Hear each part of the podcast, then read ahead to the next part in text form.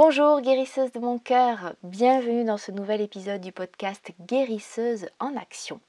Aujourd'hui je vais te parler d'un sujet qui me tient à cœur, le pouvoir personnel et le libre arbitre. Je viens avec une question pour toi, pour moi, autour de laquelle je te propose qu'on réfléchisse aujourd'hui. Peut-on savoir mieux que l'autre ce qui est bon pour lui? Pourquoi est-ce que je me pose cette question Pourquoi est-ce que je te pose cette question aujourd'hui? Eh bien parce que j'ai été activée sur cette question il n'y a pas longtemps. L'autre jour, je suis allée me balader dans un jardin, un jardin botanique.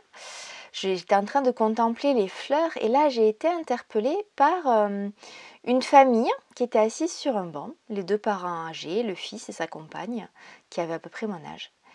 Et il y a eu une connexion assez magique. On a passé une bonne partie de l'après-midi à, discuter et j'ai senti qu'ils avaient faim de conversation, qu'ils avaient faim de parler des fleurs, faim de connecter. Et euh, c'était vraiment un très très beau moment. Et euh, on a engagé la conversation euh, sur les fleurs, hein, vu qu'elles étaient là devant nous en train de, se manifester. C'était très riche et très très intéressant. Et justement, cette question-là de est-ce qu'on peut savoir mieux que l'autre ce qui est bon pour lui a émergé assez rapidement. Le père de famille, c'était euh, un ancien médecin à la retraite, un médecin à la retraite. Et il y a eu un moment où on n'était pas d'accord. Alors, on ne s'est pas énervé l'un et l'autre, mais en tout cas, on avait des points de vue vraiment euh, aux antipodes. Donc, en fait, ce monsieur médecin, avec sa longue expérience, il me disait Mais enfin, Mathilde, on ne peut pas toujours laisser le choix aux gens de choisir comment ils vont se soigner. Il y en a qui sont pas en mesure de faire ces choix-là. Quand une femme a un cancer du sein, il faut pas lui laisser le choix, il faut l'opérer d'urgence sans lui demander son avis, lui proposer de la radiothérapie parce que c'est la seule option qui marche et on le sait. Bon, euh, il, était mignon. Il était mignon parce qu'il était vraiment euh, convaincu de ce qu'il disait et je sentais un profond désir de, d'aider déjà et de, faire le bien, hein, vraiment. Euh, mais euh, disons que c'est pas tout à fait compatible avec ma vision du souhait de la médecine, peut-être que tu t'en doutes. Et moi, ma réaction, quand il a dit ça, euh, je me suis dit non, mais là, je me sens atteinte dans ma liberté, même si on ne parlait pas de, moi, mais le seul fait de prononcer ces paroles, ça me heurte. Et donc, bah, vu qu'on en était vraiment à, débattre librement, ben voilà, moi je lui dis, écoutez, moi, si un jour j'ai un cancer du sein, j'aimerais qu'on me laisse le choix. Et d'ailleurs, heureusement que la loi laisse le choix. Hein. La loi Kouchner laisse le choix euh, aux, patients euh, d'accepter ou de refuser un traitement. Et il ne comprenait pas du tout. Il me disait, mais non, Mathilde, toi, tu es capable de réfléchir, toi, tu es capable de prendre des décisions, tu sais être raisonnable. Mais il y a des gens, vraiment, ils ne sont pas assez informés, ils n'ont pas assez de capacité de réflexion. Et derrière, il y avait vraiment cette croyance que euh, celui qui sait, en l'occurrence le médecin, mais ça pourrait être le thérapeute, le psychologue, euh, l'enseignant, voilà, ça peut être étendu de façon beaucoup plus générale. Celui qui sait a le droit de prendre des décisions à la place et pour celui qui ne sait pas. Et c'est vraiment sur ce point-là que j'ai envie euh, de co-réfléchir euh, dans cet épisode avec toi. Alors, je ne sais pas s'il avait raison ou si moi j'ai raison, et c'est pas du tout la question. La question, c'est vraiment de te donner du grain à moudre et de réfléchir à cette question-là. Qui sait mieux que moi ce qui est bon pour moi? Et moi, en tant que guérisseuse, en tant que thérapeute, est-ce que je sais mieux que l'autre ce qui est bon pour lui? Alors, bon, ben moi, j'étais, ben, j'étais pas d'accord avec cette idée de on ne demande pas, on l'avis de celui qui sait pas et on lui impose ce que on pense être juste. Pourquoi je suis pas d'accord avec ça? Eh bien parce que selon moi, ce qui est le plus précieux dans les relations humaines en général et dans le cadre d'un accompagnement thérapeutique en particulier, c'est de laisser s'exprimer le libre arbitre de celui ou celle qu'on accompagne.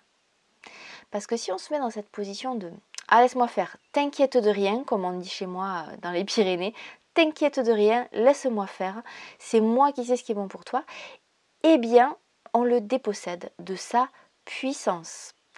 On ancre ou on valide en lui euh, une idée communément admise qu'on peut remettre son pouvoir à l'autre.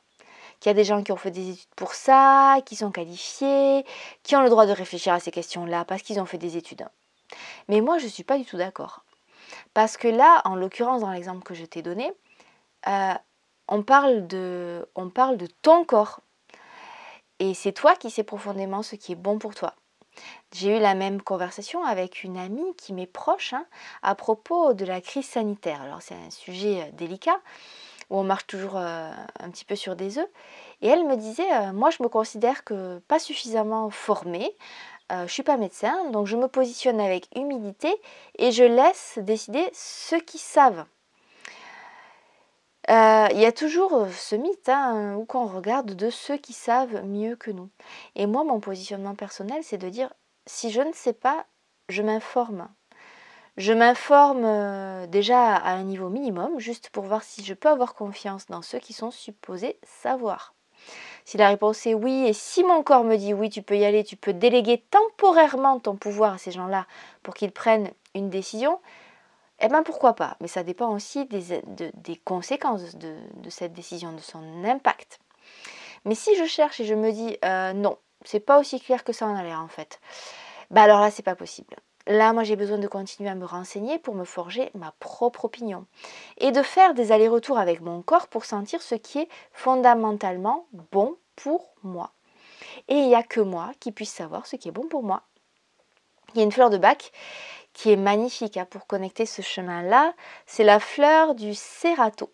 Et euh, peut-être que dans tes accompagnements en tant que guérisseuse, tu vas avoir besoin de conseiller cette fleur à celui ou celle qui est en face de toi parce que très souvent, euh, et moi ça m'est arrivé vraiment très souvent, celui ou celle qui nous demande de l'aide va avoir cette tendance à dire qu'est-ce que vous en pensez? Qu'est-ce que vous feriez à ma place?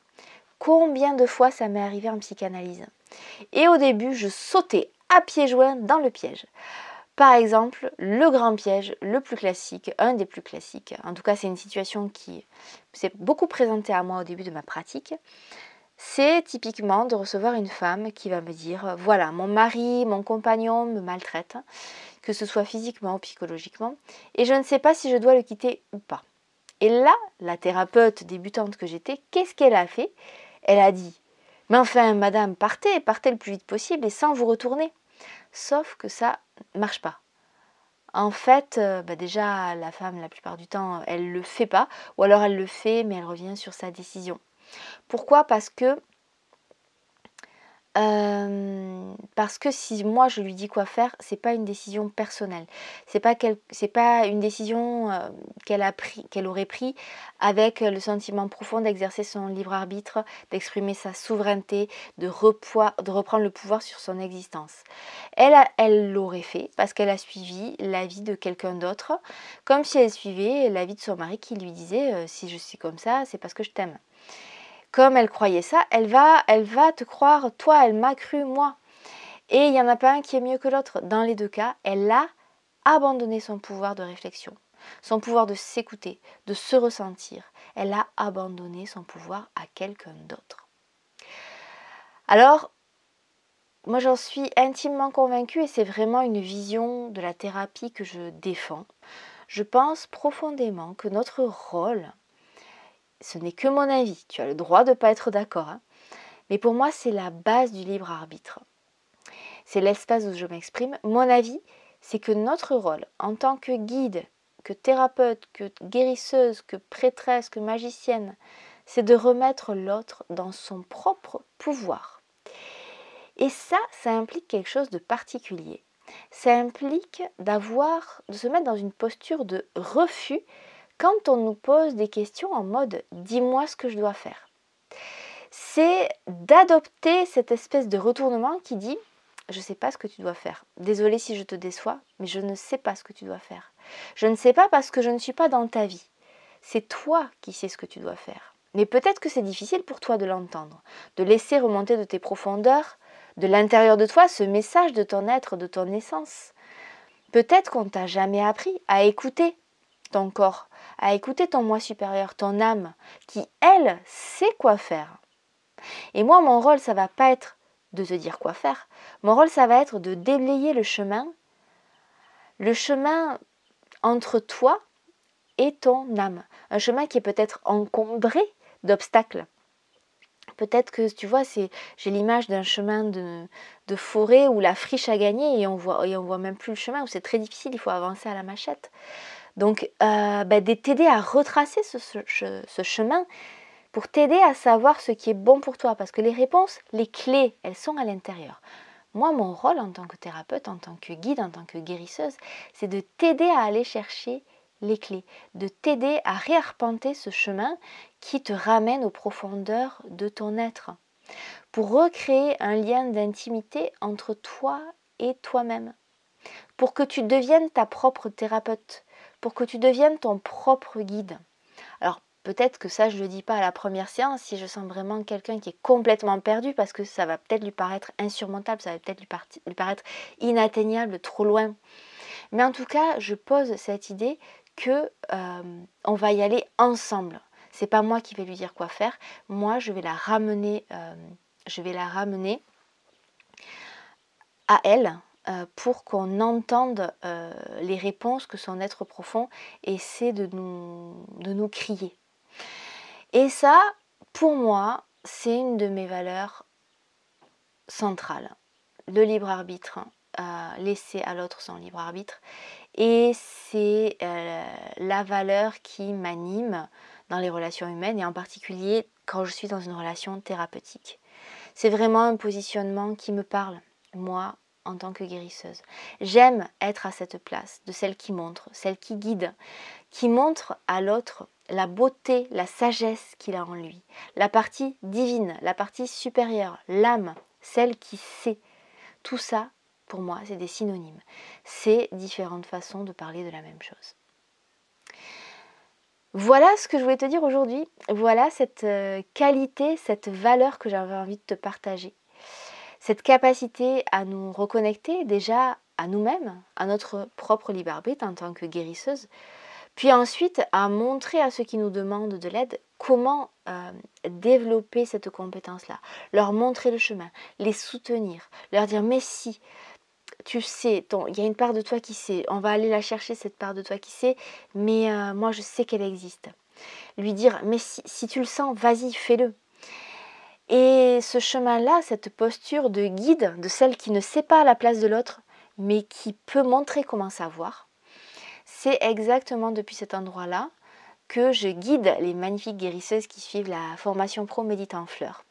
Entre autres choses, hein, entre de nombreuses autres choses, euh, je leur montre comment justement éviter le piège de la toute-puissance, de celle qui sait à la place de l'autre, mais aussi le piège du sauveur, dont j'aurai l'occasion de te reparler, je pense, dans d'autres épisodes, et de trouver cette place d'interprète entre l'être qui est parfois perdu, qui vient nous voir, et son moi supérieur. Ramener euh, l'être euh, au contact de son essence divine, celle qui sait, celle qui est capable de le guider depuis l'intérieur. Donc si ça t'intéresse, si ça t'appelle, il y a plusieurs sessions dans l'année. Et euh, si tu as envie d'en savoir plus, je t'invite à visionner l'onglet Formation Pro où tu trouveras de plus amples renseignements. Quant à moi, je te retrouve pour un prochain épisode sur un autre sujet dans le prochain podcast Guérisseuse en action.